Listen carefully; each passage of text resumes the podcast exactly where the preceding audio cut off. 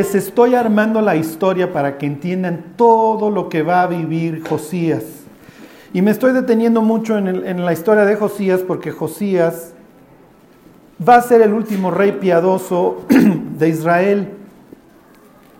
Y esto tiene que ver con nosotros, que hasta cierto punto pues somos, si antes no nos da un infarto, somos la última generación de, del cristianismo antes que pues ven, se desate el fin. Y digo, lo que les estoy diciendo es muy feo, pero pues así es, ¿no? y quiero decirles que el que ustedes sigan a Cristo, en estos tiempos, si ustedes sigan su palabra ciegamente y crean que la Biblia es la palabra de Dios y la lean y la memoricen y la aprendan y se guíen por ella, los va a hacer unos verdaderos enfermos mentales, ¿ok? A la luz del ambiente. Desgraciadamente, no solo ante los incrédulos, ante el cristianismo moderno. ¿Sí? La otra vez estaba una muchacha memorizando la Biblia y llega un cristiano de su oficina y le dice, ¿qué haces? Y la otra, pues, yo creo que estaba ahí como perico, bla, bla, bla, memorizando. Me estoy memorizando un pasaje. No, no lo hagas, yo te traigo unos cassettes y unas predicaciones. ¿Sí me explico? O sea, ¿qué haces? Estoy comiendo pollo asado. No, te traigo unos chetos. ¿Sí me explico? ¿Estás a dieta, no? Sí. Ah, pues te traigo unos chetos. Ok. ¿Sí me explico? Unos frutilupis. Al fin que nada más tienes azul, azul 9, este, lila 8, casi no tiene colorantes. Harinas refinadas de azúcar, justo lo que necesitan tus arterias. ¿Sí me explico? O sea, es ridículo el ambiente en el que nos tocó vivir. lo peor, lo peor, es que a Josías le van a caer todos los 20 de repente, va a tener, como dicen los gringos, puro aha moment en donde, ok, ok, ok, entiendo todo y entonces actúo en consecuencia. Y van a ver qué es lo que es actuar en consecuencia. Este, dentro del cráneo de Josías, ok, entonces luego entonces tengo que hacer esto, ya entendí, Señor. Porque si se acuerdan, Josías se encuentra la Biblia. Ajá. O sea, esto es increíble. Israel lleva operando años sin Biblia. Y, Josías es muy meritorio y ejemplifica lo que dice Cristo, que el que más tiene, más se le va a dar. Porque como Josías busca a Dios, ¿sí me explico?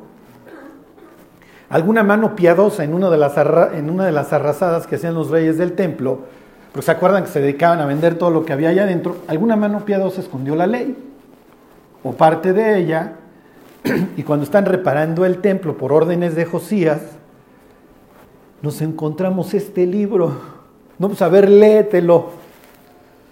Y es así como cuando llegan mis análisis de los, del colesterol y de los triglicéridos. O sea, no es lo que quieres escuchar. porque cuando le leen el libro es así, oh, oh, estamos en poemas. Y entonces pues vamos a seguirle con la limpieza. Pero como el que busca encuentra, José se la vive buscando a Dios y entonces un día llega un escriba que se llama Zafán, que es un héroe bíblico y le dice, aquí está esto. ¿Qué hacemos? A ver, pues léemelo. Cuando lleguemos al pasaje, se lo leen los reyes, muchos reyes no sabían leer. La verdad es que no tenían necesidad porque siempre tenían a la persona que les leyera. Y en este caso, Zafán, pues llega, le lee y le dice, mi cuate, pues creo que estamos en poemas, porque de todas las cláusulas del contrato creo que hemos violado todas. Y si hubiera más, también las hubiéramos violado. Entonces, ¿qué hacemos? Pues vayan y consulten, mis cuates, a ver qué hacemos. ¿Alguien se acuerda de la segunda puerta del segundo barrio? Ya les di puras pistas. ¿Quién vive en la segunda puerta, en el segundo barrio? No, bueno, tal vez sí, ¿eh? Tal vez sí hubiera vivido ahí. No, no, no. Le ponemos media estrella, Genaro. ¿A poco todavía no saben quién vivía en segundo barrio? ¿Se acuerdan que Sofonías habla pestes del segundo barrio y de la segunda puerta? Y ahí están los comerciantes, ya están los ricos que confían en sus riquezas. Ya no confían en Dios, ahora confían en su machaca porque ya no los molestan los asirios. Y en el segundo barrio vive Hulda. Oh, ¿ya saben quién es Hulda? La profetisa exactamente a la que manda consultar Josías.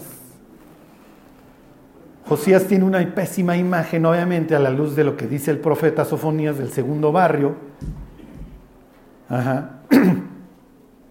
¿Y qué está diciendo la Biblia? No importa el estrato, no se trata de clase social, esto es como el alcoholismo, no distingue, Ajá, tampoco el amor a Dios. y dentro aún de este segundo barrio hay una mujer millonetas que ama a Dios. Y lo ama de tal manera que no tiene empacho en confrontar al rey. Vayan y díganle al hombre. O sea, no lo está, porque vayan y díganle a su majestad, díganle a aquel, a aquel hombre. Y pudo haber agregado, díganle a aquel hombre de Dios. Ajá. Está considerando, lo está considerando como cualquier hijo de Adán. ¿Sí me explicó? Como cualquier hijo ante los ojos de Dios. Y le habla cosas buenas. Como se enterneció tu corazón cuando escuchaste la ley, te voy a guardar. Te voy a guardar. Y ese es el tema del que hoy les, les voy a hablar. Y luego les haré para variar preguntas, no con el fin de confundirlos, sino de que vayan y consulten el texto y echen a andar el cráneo, ¿ok? Que es uno de los mandamientos que hoy vamos a leer. Pensar, ¿ok? Sí, Charlie, pero da pereza. Es mejor ver Instagram, sí, bueno, pero también piensen de vez en cuando, ¿ok? Hay un anuncio precioso de Gandhi, increíble, yendo hacia las torres. Su tarea es ir hacia las torres y leerlo. ¿Sí lo han leído? Si lees te vas a salir del rebaño. No se refiere a las chivas. Se refiere a que vamos a dejar de ser ovejas ahí. La bestia es el osito bimbo. que nos irá a matar a con gluten a todos? No, no, no. Es que ya nos pueden decir cualquier cosa. Bueno.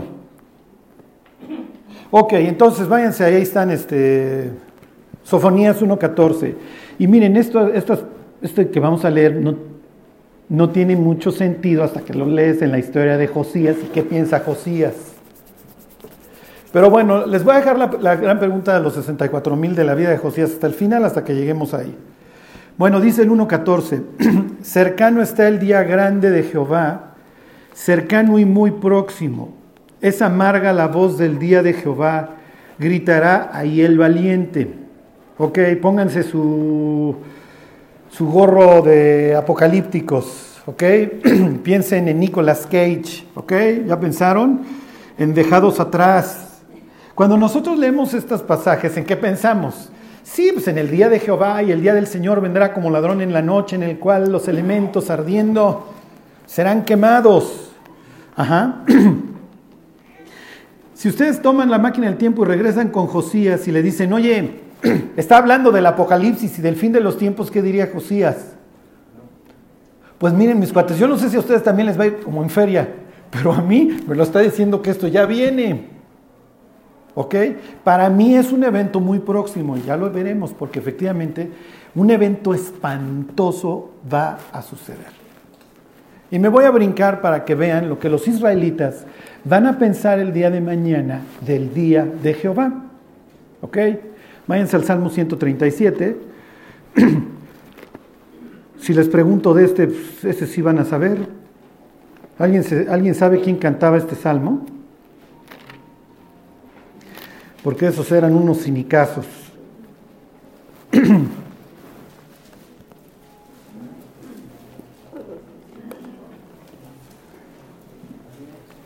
El Salmo 137 alguien lo cantaba junto a los ríos de Babilonia. ¿Ya se acordaron? tienes que estar medio chochito o te tiene que gustar la música viejita.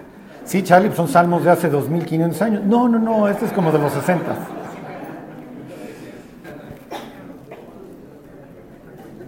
¿Sí se acuerdan?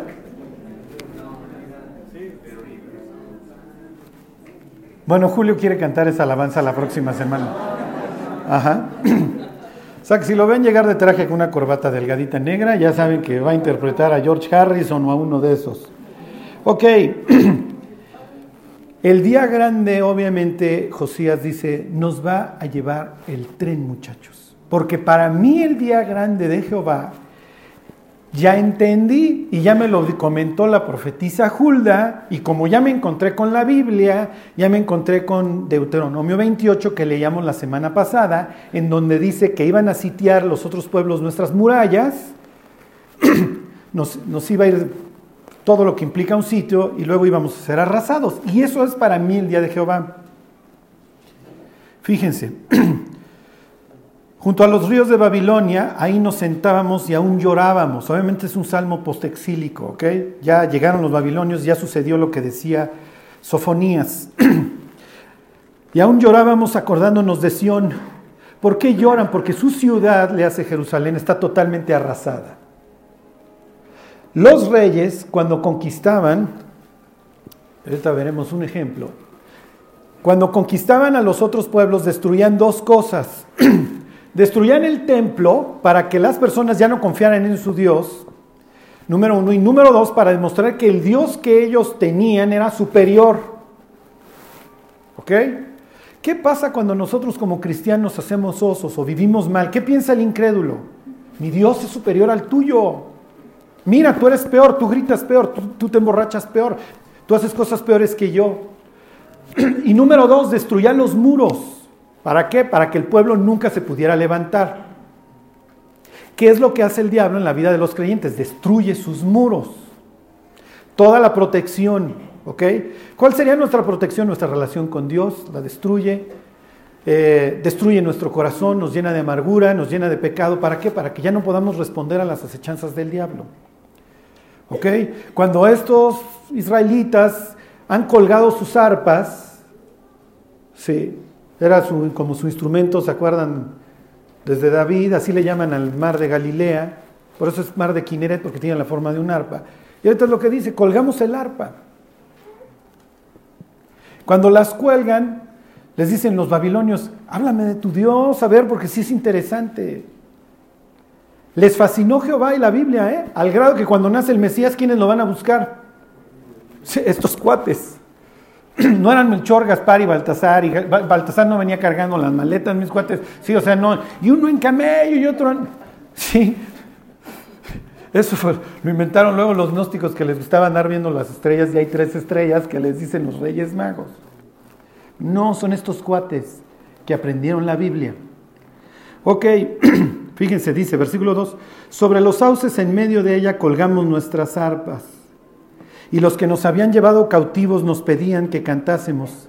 Y los que nos habían desolado nos pedían alegría diciendo, cantadnos algunos de los cánticos de Sión. ¿Cómo cantaremos cántico de Jehová en tierra de extraños? Esta es la tierra de Marduk. ¿Se acuerdan? Se lo, siempre se los repito para que ustedes entiendan el contexto en que las personas hablan. El salmista está diciendo, ¿cómo le voy a cantar a Jehová fuera de su tierra? ¿Sí me explicó? Imagínate la Sonora Santanera en Michigan, digo que no dudo que suceda. ¿Sí me explicó? Pues vámonos más lejos, en Berlín. No, pues mejor en. ¿Sí me explicó? Los mariachis pónganlos en Aguascalientes o en el Tenampa, donde quieran. Todos los israelitas están diciendo, ¿cómo voy a cantar aquí? Con todo lo que implica, dejamos a nuestro Dios.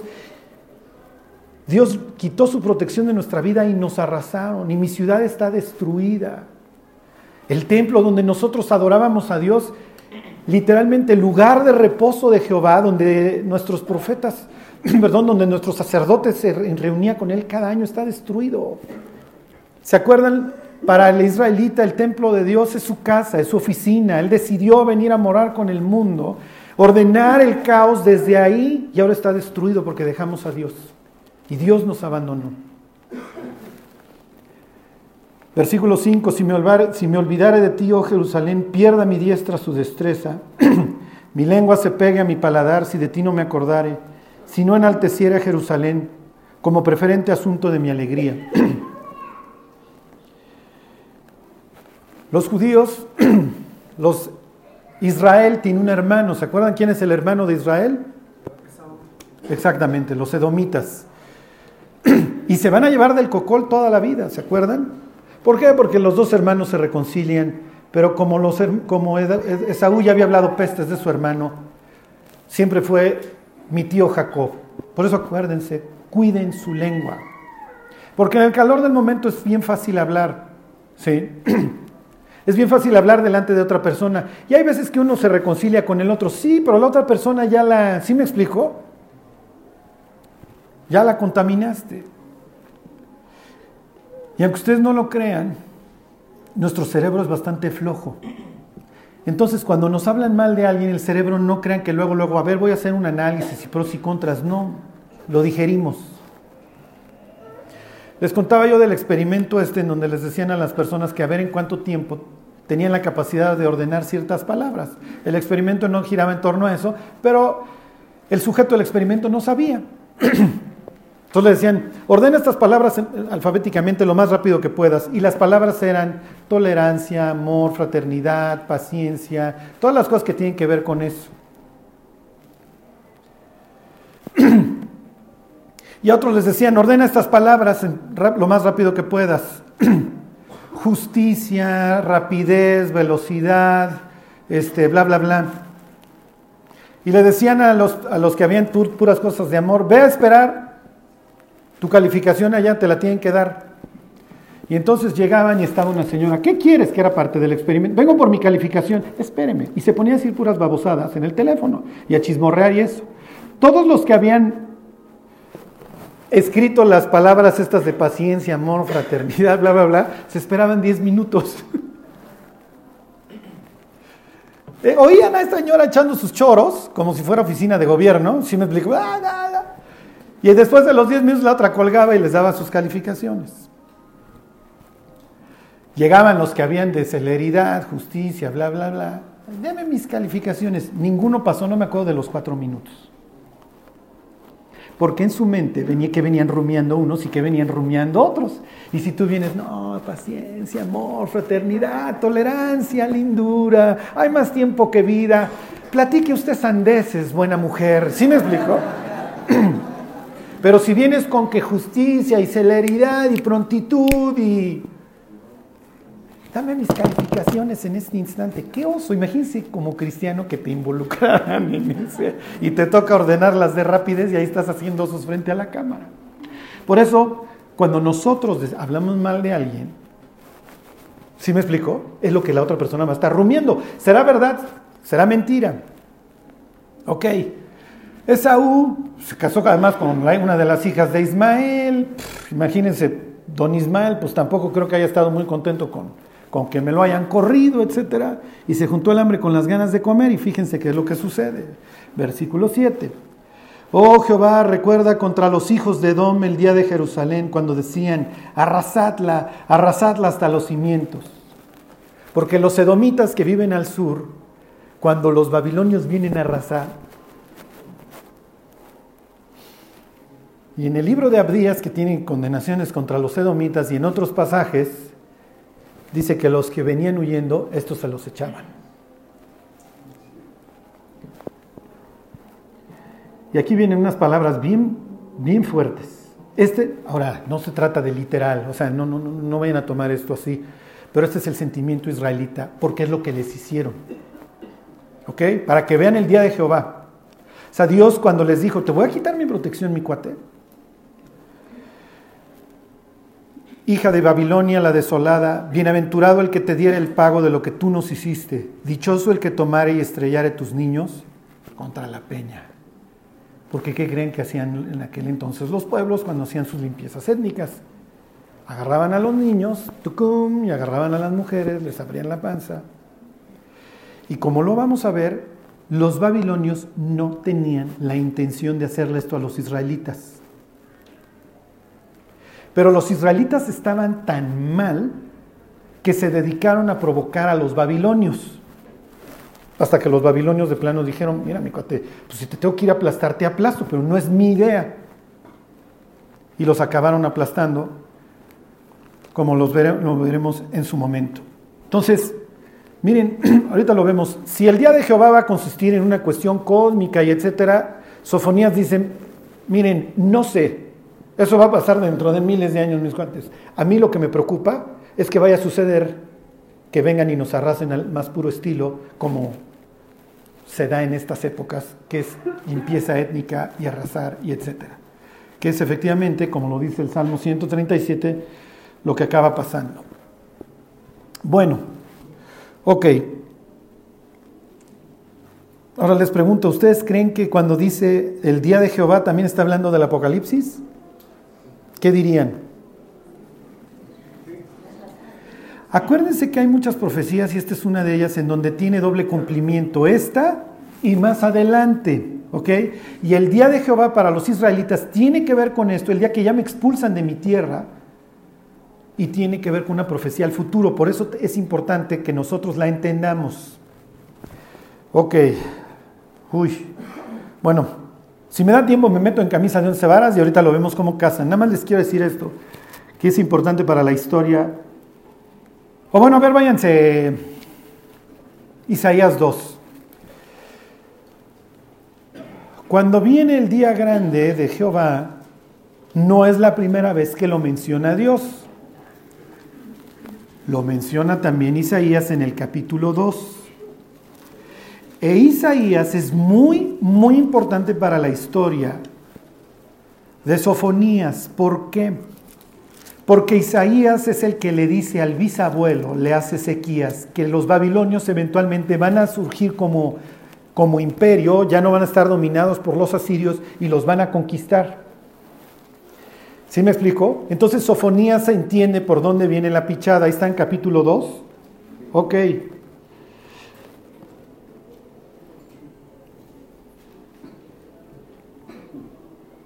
Dice 2.10.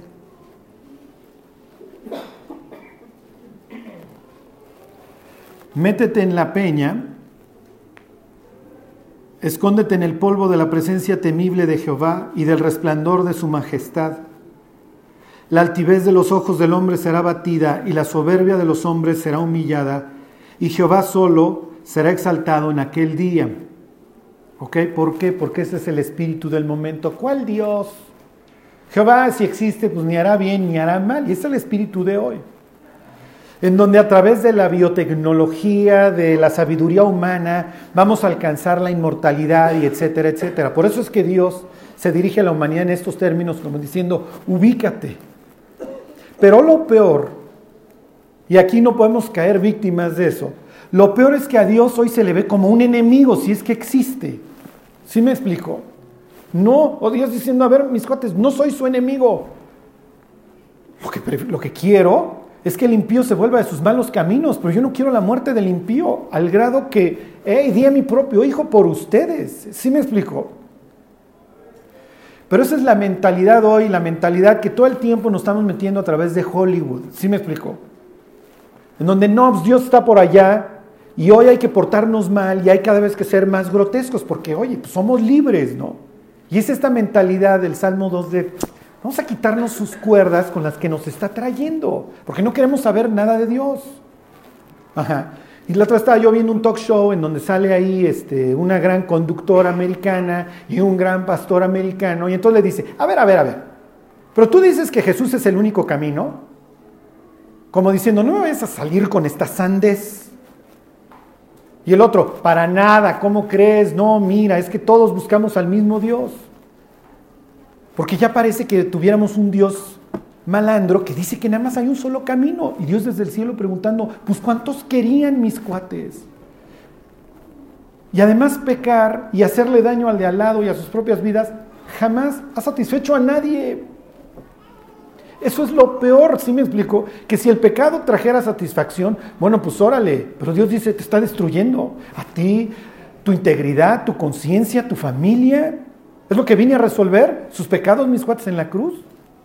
¿Sí me explico? Entonces está esta mentalidad a la que obviamente se está dirigiendo el profeta Isaías. Desgraciadamente está hoy, pero estaba en el pueblo de Israel, como lo estamos viendo, cuando los israelitas, lo veíamos hace 15 días, decían, pues Jehová ni hará bien ni hará mal. Ok.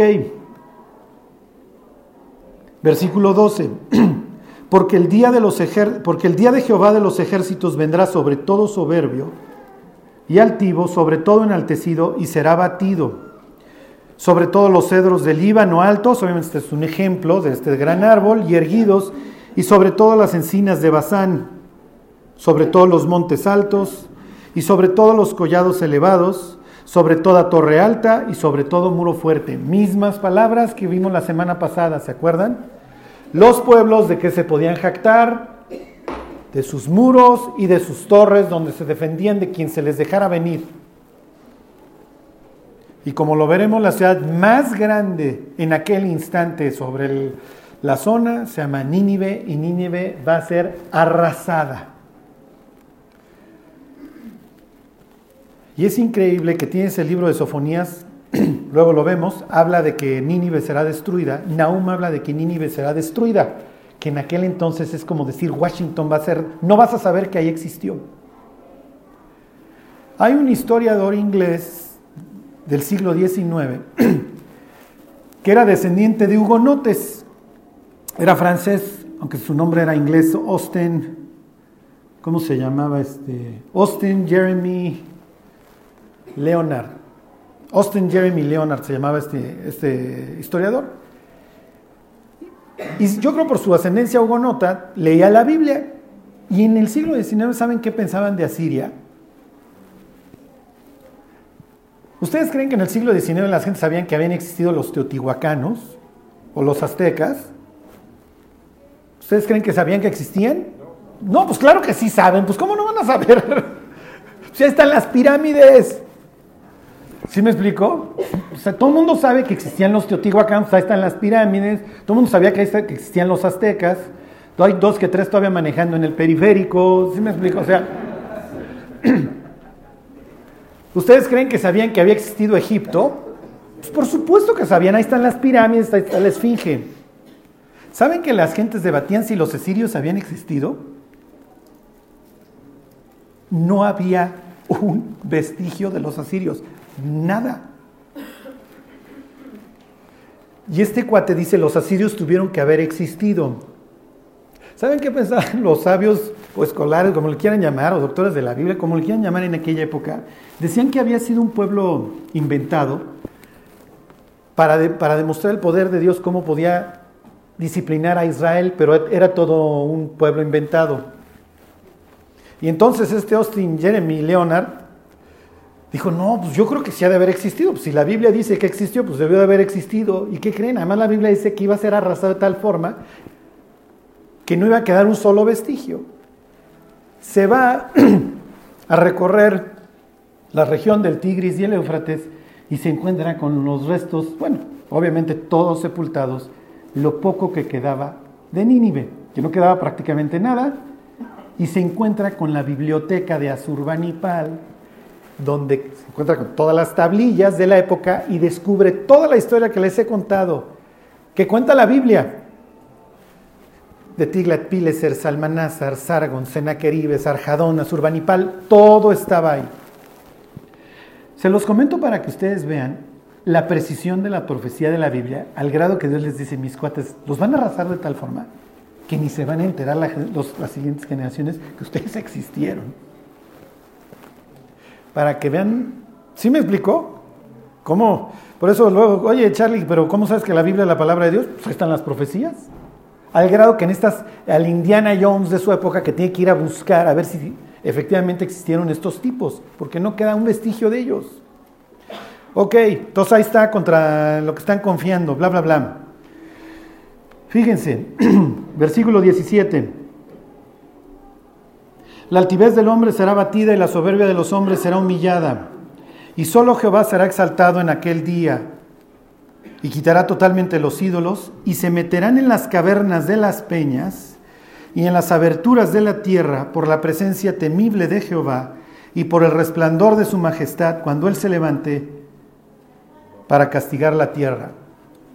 ¿Quién hace una cita textual de este pasaje? No me digan que no. Así, se van a meter en las cuevas de los montes. Exactamente. Y le van a pedir a las piedras que les caigan encima. Váyanse a Apocalipsis 6. Se los quise poner como ejemplo de estas profecías dobles. Jesús está diciendo, se los va a llevar el tren, mis cuates. Perdón, Isaías está diciendo, se los va a llevar el tren. Y efectivamente, cuando vienen los babilonios y empiezan a hacer el arrase, de lo cual ya vimos un ejemplo ahí en Salmo 137, las gentes, pues escóndete donde puedas, mi cuate, y si te metiste en una cueva, ruégale que te caiga encima. Al final de los tiempos, cuando Dios descarga su ira sobre el mundo, Apocalipsis 6:15, al más puro estilo hollywoodense, Dice Apocalipsis 19 que se abre el cielo y fíjense qué es lo que van a ver. ¿Contra quién se quiere ir? Contra los altivos, contra todos, ¿ok? Y así empieza la, la listita aquí, 6.15, ahí está en Apocalipsis 6.15. Y los reyes de la tierra, y los grandes, los ricos, los capitanes, los poderosos y todo siervo y todo libre se escondieron en las cuevas y entre las peñas de los montes. Y decían a los montes y a las peñas, caed sobre nosotros y escondednos del rostro de aquel que está sentado en sobre el trono y de la ira del Cordero, porque el gran día de su ira ha llegado, ¿y quién podrá sostenerse en pie? Bueno, se acabó la cápsula teológica de hoy, no me va a dar tiempo de continuar con, sí, contándoles la historia. Quiero decirles algo que se lleven de carnita para sus vidas hoy. A ver, regresense a Sofonías y vamos a ver algunos versículos. Toda la semana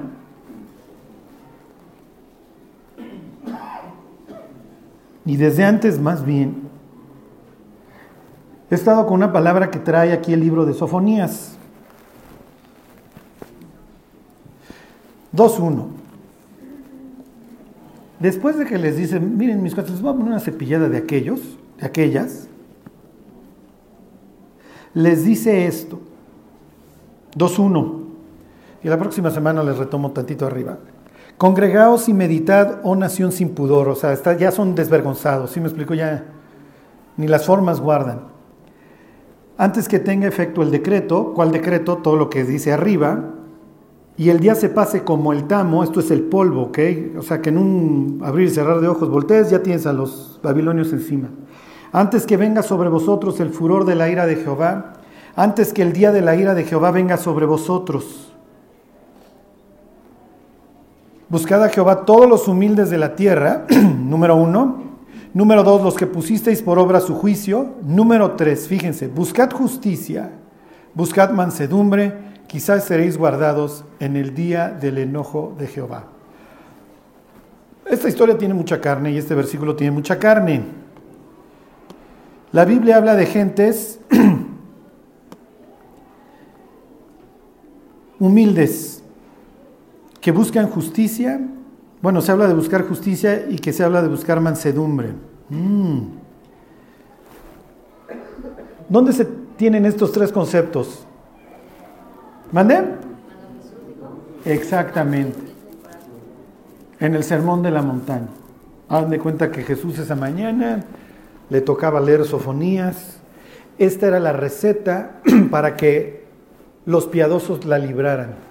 Busquen juicio, busquen humildad, busquen justicia, busquen mansedumbre.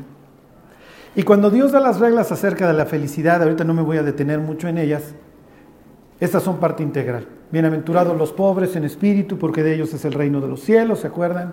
Bienaventurados los que lloran, porque ellos recibirán consolación. Bienaventurados los mansos, que ellos recibirán la tierra por heredad. Bienaventurados los que tienen hambre y sed de justicia, porque ellos serán saciados. Ok, Próxima semana me detengo ahí. Aquí viene.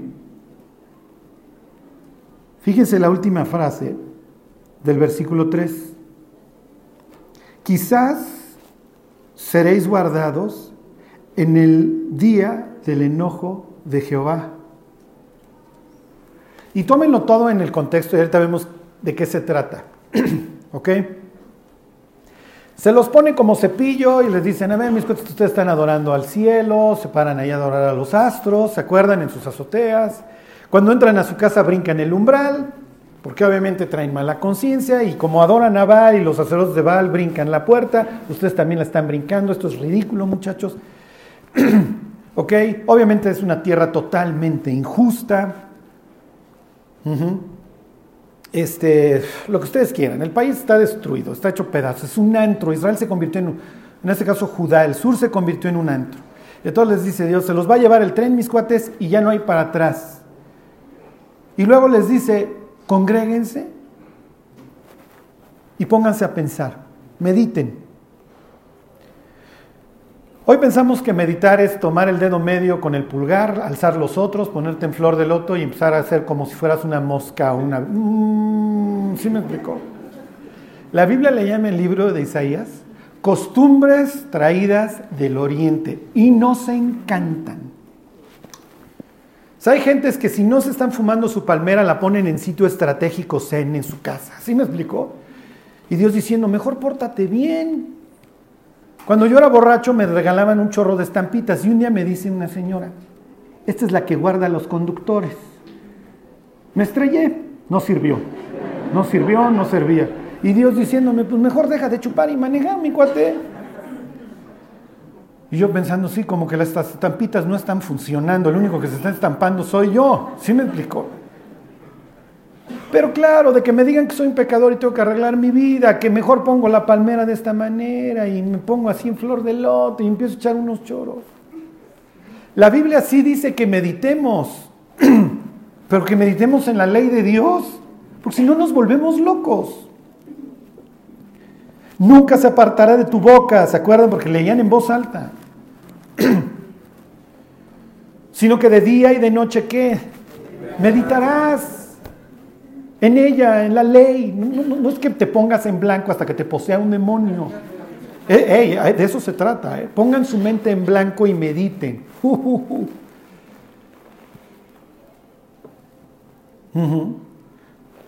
Me mandaron una vez a un curso y entonces en el curso, era supuestamente empresarial, de empresarial no tenía nada, nada más faltaba que arregláramos la mota, ¿sí me explicó?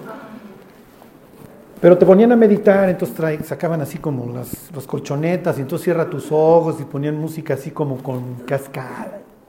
Pongan su mente en blanco y si quieren llorar, lloren.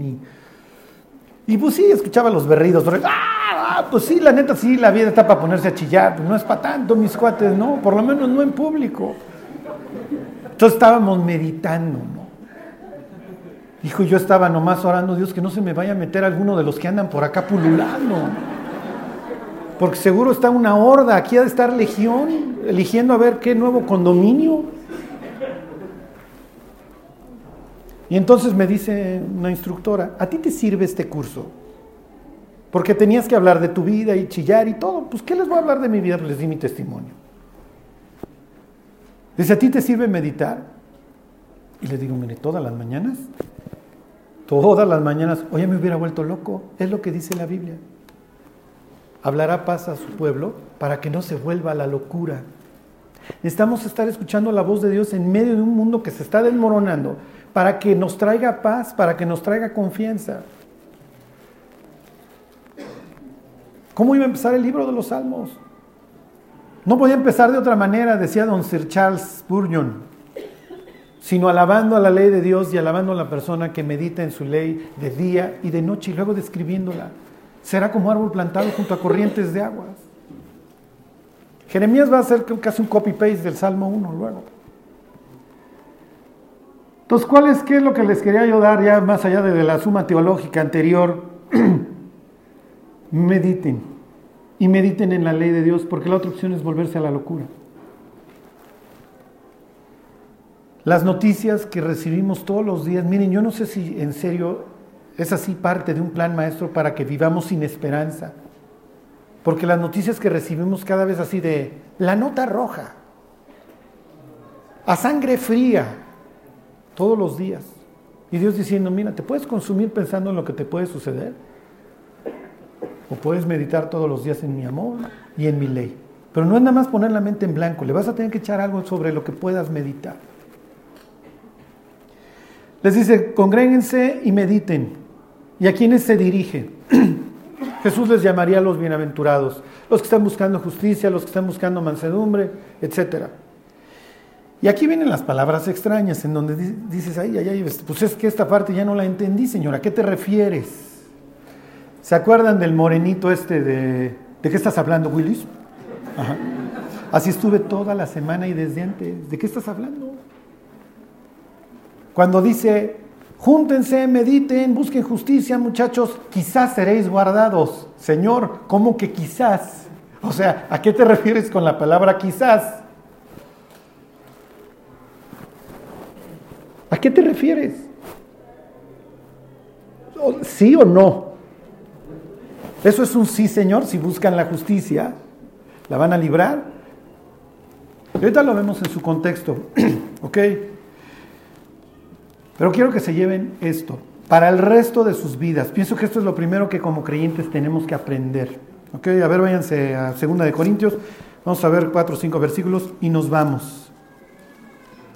Yo no sé si a ustedes les pasó, pero mis primeros días de cristiano pecaba yo y, era así como, ¿todavía soy tu hijo? ¿Todavía sigo? ¿Seguimos, Señor? Si no, ya me regreso al antro los años que me queden. Digo, pues si no, pues ya la campechaneo, ¿no?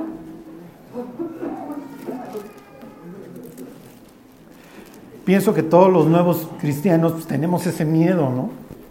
Porque ya te encontraste con Dios, tienes un chorro de voz, ya Dios te perdonó y luego vuelves a armar un mitote y no quieren ni hacerle así, ¿no? Porque qué tal que pues, ya fuera como en partido de fútbol ya alzaron tu número y te dicen sales. No, pues ¿cómo que salgo, Señor?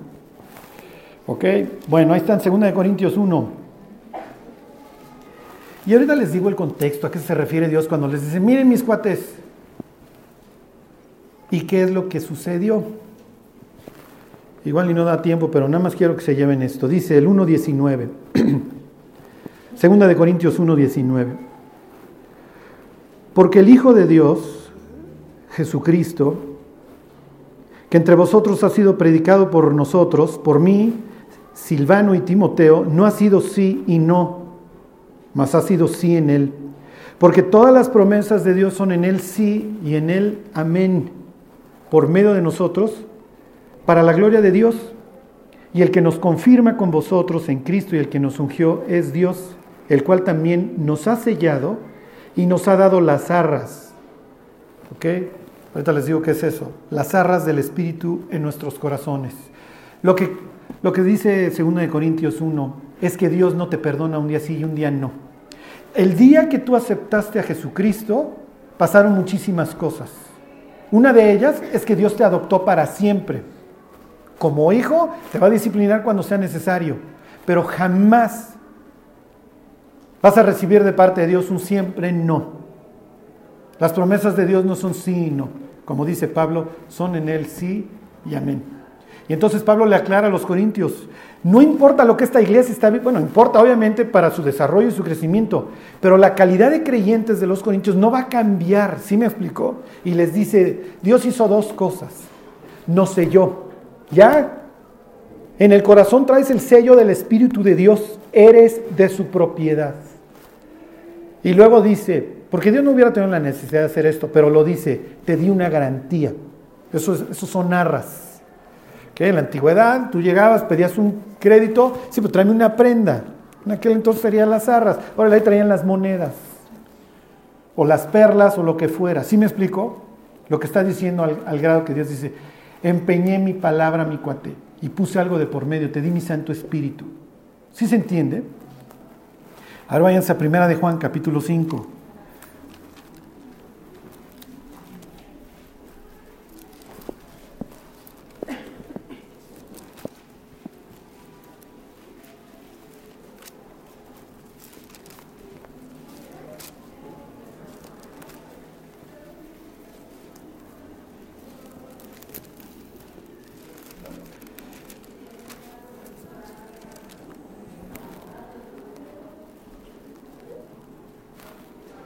5.13, ahí están. Este es pasaje famoso. Ahí están. Ok, dice, estas cosas os he escrito a vosotros que creéis en el nombre del Hijo de Dios, para que sepáis que qué, que van a obtener, que eventualmente tendrán, para que sepan que, que tienen vida eterna, no es algo futuro es algo que ya posee. ¿Sí se entiende? Primera de Juan 5.13. Ok. Dos más y nos vamos. Váyanse a Isaías 54. Ay, Charlie, ahora sí he paseado por toda la Biblia. Sí, esa es la idea. Isaías, abran la Biblia a la mitad y ahí está este. Quiero que operen bajo esta premisa. Si ustedes pecan y dicen, no, ahora sí la regué, Dios, ya estoy más allá del bien y del mal, no soy digno, ¿cómo yo fui a fallar? Ese es el argentino que traen dentro. Pues cuando fallamos, lo único que nos queda es ir con Dios, confesar y seguir, nada más.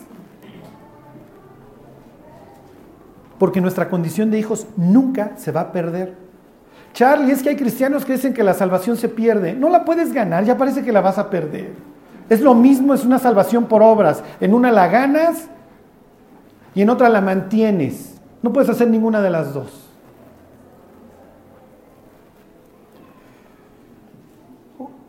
Ok, ¿qué les dije?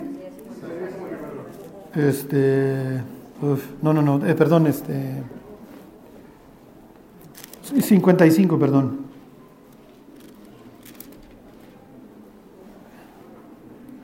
No, perdón, sí les había dicho bien, ¿eh? Perdón. 54, 9. Imagínense Noé, la primera vez que se nubló después del diluvio. ¡Córranle, muchachos! ¿Sí me explico? Y Dios diciendo, tranqui, mi Noé, no te preocupes. Nunca jamás voy a traer otro diluvio sobre la tierra, así que si te agarran aguacero no te va a pasar de los tobillos. A menos de que estés en Nueva York ya en el siglo XXI, pero para eso falta un chorro, entonces no te preocupes. Ok, dice 54.9, porque esto me será como en los días de Noé, cuando juré que nunca más las aguas de Noé pasarían sobre la tierra. Así he jurado que no me enojaré contra ti, ni te reñiré. Fíjense, porque los montes se moverán y los collados temblarán, pero no se apartará de ti mi misericordia, ni el pacto de mi paz se quebrantará, dijo Jehová, el que tiene misericordia de ti. Último, váyanse a Romanos capítulo 8, palabras preciosas, y nos vamos. Romanos 8. Si tú has vuelto a nacer, si tú tienes a Cristo en el corazón, Dios nunca te va a dejar. Nos podrá disciplinar.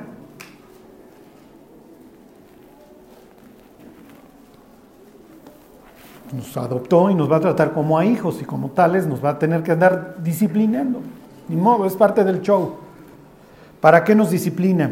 Para traer un fruto doble, apacible y de justicia. Dios trae paz y trae justicia a nuestra vida cuando nos disciplina. No es la idea nomás te arraso por arrasarte. No, tengo el propósito de que seas mejor. Ok, dice Romanos 8:38. Por lo cual estoy seguro que ni la muerte, ni la vida, ni ángeles, ni principados, ni potestades, ni lo presente, ni lo porvenir, ni lo alto, ni lo profundo, ni ninguna otra cosa creada, nos podrá separar del amor de Dios que es en Cristo Jesús, Señor nuestro. Y así empieza el capítulo. Ahora pues ninguna condenación hay para los que están en Cristo Jesús. Entonces Dios, ¿a qué te refieres cuando les dices que quizás la, la van a librar? Y Dios diciendo, tómenlo en el contexto. Estoy airado, le estoy hablando a una nación que me ha abandonado, que se está dedicando a destruir. Y les estoy diciendo, miren mis cuates, dense la chance de, dense la chance de librarla. ¿Qué es lo que hicieron los que buscaban a Dios cuando llegó Nabucodonosor y les dijo, los que la quieran librar, mis cuates, píntense para Babilonia. ¿Qué lo que hicieron? Agarraron sus triques y la libraron. Los primeros cristianos fueron judíos y la Biblia decía, Jesús decía que cuando vieran a Jerusalén rodeada de ejércitos supieran que su destrucción había llegado. Y los judíos cristianos, ¿qué creen que hicieron? cuando vieron a Jerusalén rodeada de ejércitos. Si saben contar, no cuenten conmigo porque el maestro dijo que no iba a quedar piedra sobre piedra, así que ahí la ven. Y los judíos que no creían, los celotes que querían aventarse el pleito con Roma, conocen el fin de la historia. Y es natural que cuando muchos judíos iban abandonando Jerusalén, les decían traidores. En aquella época y luego en la época posterior a Jesús. Pero unos dijeron, esto es una disciplina de Dios. ¿Quieres bajar la cabeza y decir, vámonos? Humillaos pues bajo la poderosa mano de Dios y Él los exaltará cuando fuere tiempo. Y Dios nos dio la chance de librarla. ¿La quieres librar? Vámonos. Y este es el mensaje que hoy le proclamamos al mundo. ¿La quieres librar? Arrepíntete.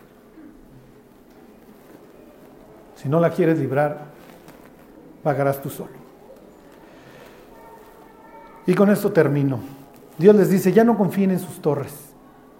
Y en el libro de Proverbios hay otra torre, ¿se acuerdan? ¿Cuál es, Víctor? Cuando vayan a jugar maratón bíblico, ya saben a quién invitar. Tienen que llevar a Víctor. Torre fuerte es el nombre del Señor. A él correrá el justo y será levantado. No sé qué nos depara el destino, qué futuro le venga a la humanidad, pero los nubarrones están ahí. Pero el sitio más seguro es el de la voluntad de Dios. Así que corran a este nombre. Torre fuerte es el nombre del Señor. Le dice Dios a Josué, mi nombre está en él. Perdón, se lo dice a Moisés. Cuídate delante de mi ángel porque mi nombre está en él. Está hablando de Jesús. ¿Ok? Y es precisamente en Cristo en donde nos tenemos que refugiar. Bueno, vamos a orar y cantamos. Dios te queremos dar gracias porque tú no cambias, Dios, tú no has cambiado tu actitud hacia nosotros a pesar de nosotros mismos. Te damos gracias por ello, Dios, ayúdanos a ser, a como tú, Dios, a no cambiar ante las circunstancias, sino seguirte buscando a ti. Te pedimos, Dios, que nos guardes a nosotros y a nuestras familias y que nos permita ser un testimonio para el mundo, Dios. Gracias por todo, te lo agradecemos en el nombre de Jesús. Amén.